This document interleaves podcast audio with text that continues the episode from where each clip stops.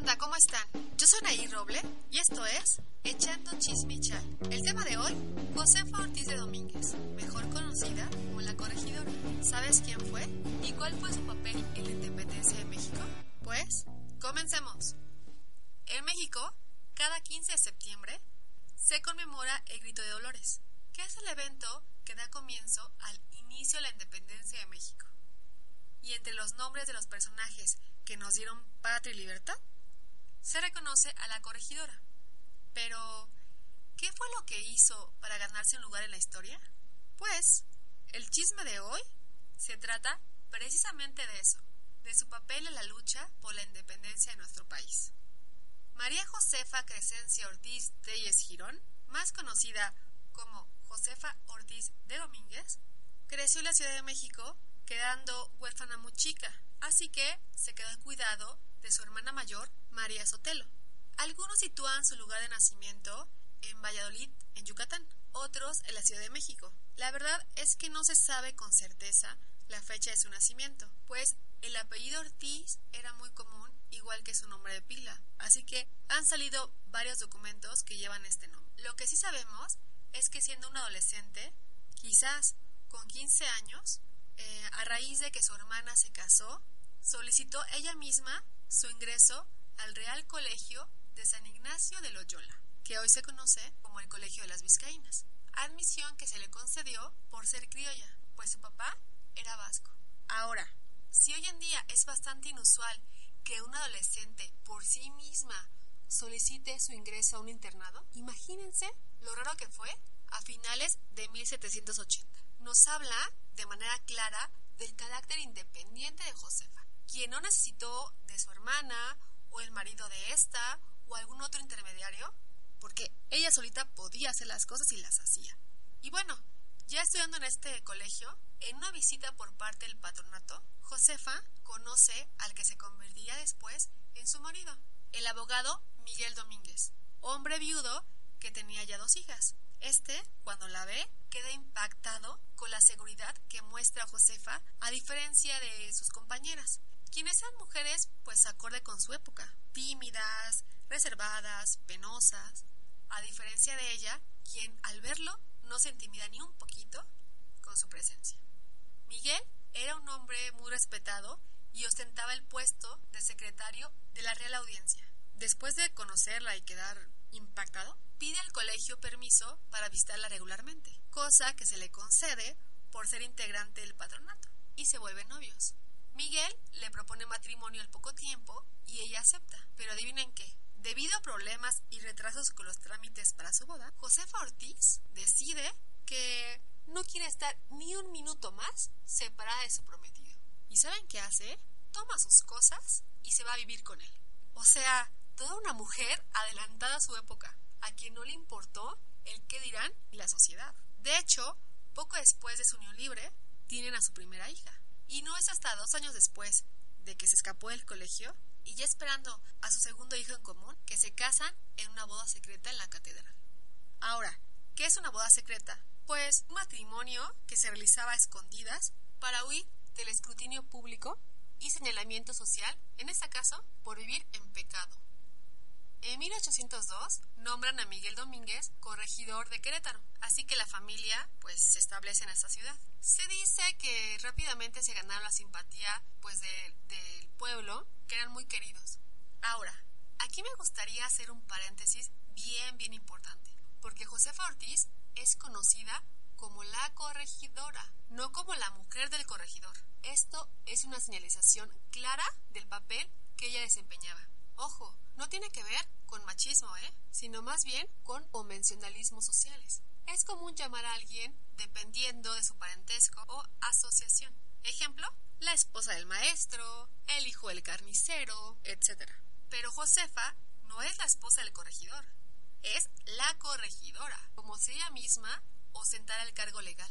Y es porque era una mujer que no se quedaba al margen y tener la bendición y la suerte para la época de tener un marido que la apoyaba, que la dejaba hacer y la dejaba inmiscuirse en su trabajo.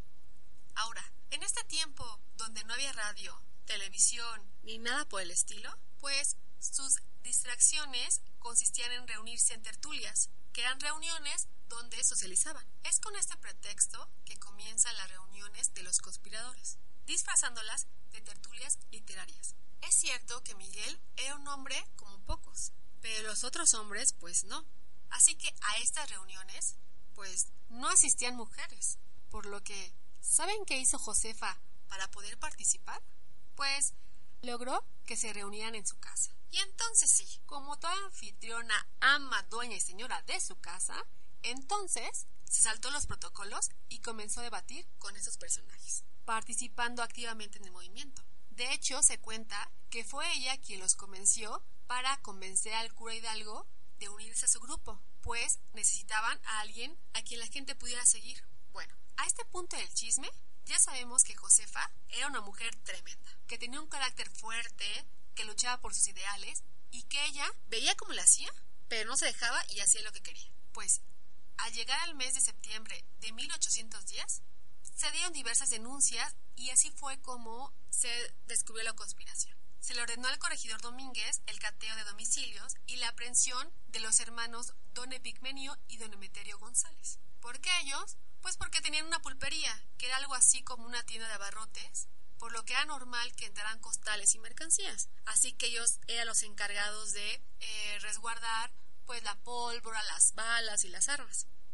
Aquí es donde comienza la historia de Grito. El 13 de septiembre de 1810, que es cuando Miguel Domínguez se entera de que se ha descubierto todo, le informa a su esposa. Josefa inmediatamente dice que tienen que avisar a Allende y a Hidalgo. Pero su marido, preocupado y aterrado de ser apresados, decide no actuar, que primero van a ver dónde están parados. Y como sabía que Josefa no se quedaría de manos cruzadas, la encierra en su recámara y es ahí donde la historia le da su pedacito de reconocimiento. Ellos vivían en el segundo piso de la Casa Real y abajo trabajaba el alcalde Ignacio Pérez, a quien Josefa le advierte el peligro. ¿Cómo lo hace si está encerrada? Bueno, pues se cuenta que comenzó a golpear con sus tacones el piso, que dio tres taconazos, para lograr así que el alcalde subiera. Unos dicen que fue por la pared, otros que por un agujero en el piso, otros que por una nota que pasa debajo de la puerta. En fin, el caso es que logra comunicarse con Ignacio Pérez y le pide que avise que todo fue descubierto. Y ya, ahí se acaba su momento de gloria histórico. Un taconazo, bueno, tres, un techo y ya.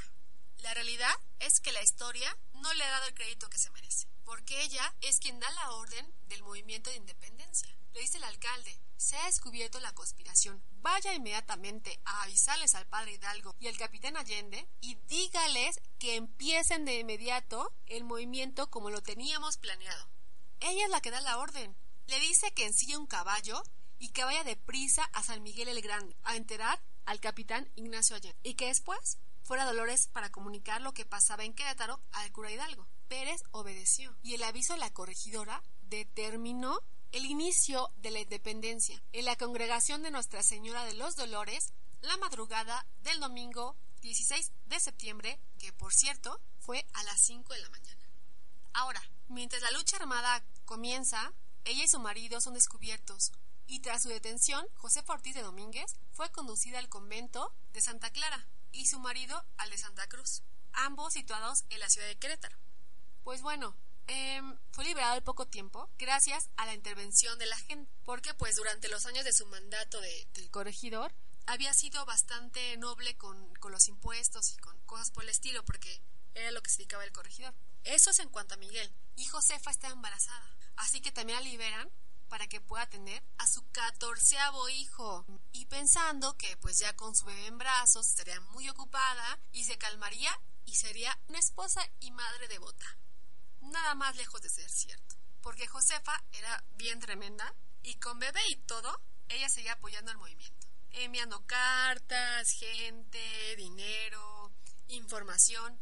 Aquí es donde entra el canónico Bernstein, quien se infiltra en el movimiento y descubrió que la corregidora no se había calmado y manda una carta al virrey diciéndole, comillas, hay un agente de la insurrección que es eficaz, es audaz y es terrible es la mujer del corregidor, es otra Ana Bolena. Cierro comillas. Ana Bolena eh, fue quien logró que Inglaterra se separara de la religión católica. O sea, chequense nada más la comparación. Y también le manda decir que Josefa está implacable, que ella no obedece a su marido ni como corregidor ni como marido. Y así fue como pues se destituye al corregidor Domínguez y se ordena la aprehensión de José Ortiz. Y es llevada a la capital, al convento de Santa Teresa. Y en el camino, eh, con su niño en brazos, se cuenta que les gritaba y los insultaba a los soldados. Y entre las cosas que se, que se sabe que dijo fue, tantos soldados para custodiar a una pobre mujer. Ahora Alex, ¿no?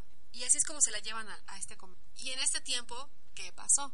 Pues Josefa seguía igual. De hecho, su marido le pedía que por favor mandara una carta al virrey, diciéndole pues que había cometido un error, que tuviera piedad de ella porque tenía muchos hijos y pues un marido que cuidar. Pero ella, fiel a sus principios, dijo que no, que ella iba a morir encerrada pero que ella no se iba a retractar. Así que el que mandó la carta pidiendo que dejara libertad a su mujer fue Miguel. De hecho, en las cartas que manda dice que está muy enfermo, que está ciego, pide por su mujer, que también está muy enferma, porque debido a las condiciones en las que vivía estaba muy enferma de los pulmones. Y le dice que tienen 14 chamacos que cuidar, que están en la pobreza. Y entonces el virrey Juan Ruiz de Apodaca libera a Josefa en 1817 y reconoce su derecho a percibir el sueldo que le habían quitado por los servicios prestados. Tristemente ahora se cuenta que Josefa fue amante de Allende, una forma vil para desprestigiar a las mujeres. ¿Dónde surgió este chisme? Pues esta mentira en realidad no tiene muchos años. Resulta ser que uno de estos personajes que salieron con este chisme fue el presidente del comité de los festejos del bicentenario de la independencia y centenario de la revolución, Juan Manuel Villalpando. ¿Cuándo fue esto? Pues en 2010. O sea, neta, 200 años después salimos con el chisme de que era una infiel, desgraciada infeliz. Nadie sabe ni cuándo nació. No tenemos una imagen de ella. Unos dicen que era muy guapa, otros que no tanto, otros que, bueno, no se conservan cartas de ella, pero aseguramos que era una infiel desgraciada. O sea, por favor. Por cierto que Allende pretendió a una de sus hijas. Eso sí es cierto. Ahora, Josefa se la pasó años encerrada por ser fiel a sus convicciones. No le importaba el qué dirán. Para el temperamento de Josefa, si de verdad hubiera tenido a Allende por, por amante, se hubiera ido con él y ya no le hubiera importado. Si no le importó vivir en pecado con Miguel, o sea, por favor. Otra cosa importante sobre ella es que Agustín de Iturbide la invitó a ser dama de honor de la corte de la emperatriz. Posición que ella rechazó e incluso le mandó a decir que no se hizo la independencia para tener un emperador. ¿Por qué? Pues porque ella era una mujer con ideales. Porque ella luchó por la causa independentista, no por un puesto ni una posición social. Josefa consideró que era una burla intolerable el ofrecimiento, pues pensaba que la instauración de un imperio era totalmente contrario a los ideales por los que se había iniciado la lucha de independencia. Una vez consumada la independencia y ya con Guadalupe Victoria en la presidencia, que por cierto hay una historia ahí de cómo corre al presidente de México de su casa, pues ella fue una de las mujeres que no aceptó el apoyo ni el reconocimiento como heroína de la independencia. Ella dijo que no aceptaría ese título porque su compromiso fue con la causa, no por un título, y que además no lo aceptaba porque estuvo en una situación privilegiada al defender a su patria. Imagínense nada más. Bueno, ¿Ustedes saben desde cuándo se grita su nombre en esta conmemoración de la independencia? Pues fue hasta 1980 con José López Portillo. Se dice que el entonces cronista de Querétaro, José Guadalupe Ramírez Álvarez, que fue periodista, maestro e historiador, él fue el que logró convencer al presidente José López Portillo de que se incluyera en el grito de independencia este homenaje a la corregidora. Y de los presidentes que le, que le siguieron la omitieron. Y no fue hasta 1999 con Cedillo que regresó su nombre a la lista del grito. Por cierto, en 2003, Vicente Fox menciona por primera vez a Leona Vicario, hasta el 2003. Bueno chicos, este fue un semblante de la vida y el papel de Josefa Ortiz de Domínguez, la corregidora, en la lucha independentista, lugar que se ganó a pulso y que no fue un papel pequeñito y que esperemos que en un futuro se le reconozca su participación activa en el movimiento y no se le recuerde solo por golpear el piso con sus tacones. Por cierto, antes de despedirme, me gustaría agregar un dato que me parece importante. El 16 de septiembre celebramos el inicio de la independencia, no la independencia, ¿ok? Porque esta fue hasta 1821. También otra cosa que es importante mencionar es que muchos le atribuyen a Porfirio Díaz el hecho de que se celebre el 15 de septiembre, o sea, un día antes, y no el 16, esta conmemoración, diciendo que él lo cambió porque era su cumpleaños el 15 y quería hacer una fiesta por todo lo alto y quería juntar estas, estas dos celebraciones. Fíjense que en 1850 el presidente de México, José Joaquín Herrera, presenta su programa de festejos patrios en el periódico El Siglo XXI para 15 de septiembre. O sea, hace 26 años antes del porfiriato. Otro que también sabemos que lo festejó es Maximiliano de Habsburgo. Él lo festeja en 1864 y de hecho da el grito por una de las ventanas de la casa de Curo Hidalgo. También el 15 de septiembre, o sea, hace 12 años antes del porfiriato. Así que, ya lo saben, Porfirio Díaz no fue el primero. Gracias por escucharme. Yo soy Nair Roble. Me pueden seguir en mis redes sociales como Nair Roble con doble I. Y también pueden checar la página de Facebook de Echando Chismichal. No me queda más que decir, excepto que echamos de pronto. Dios.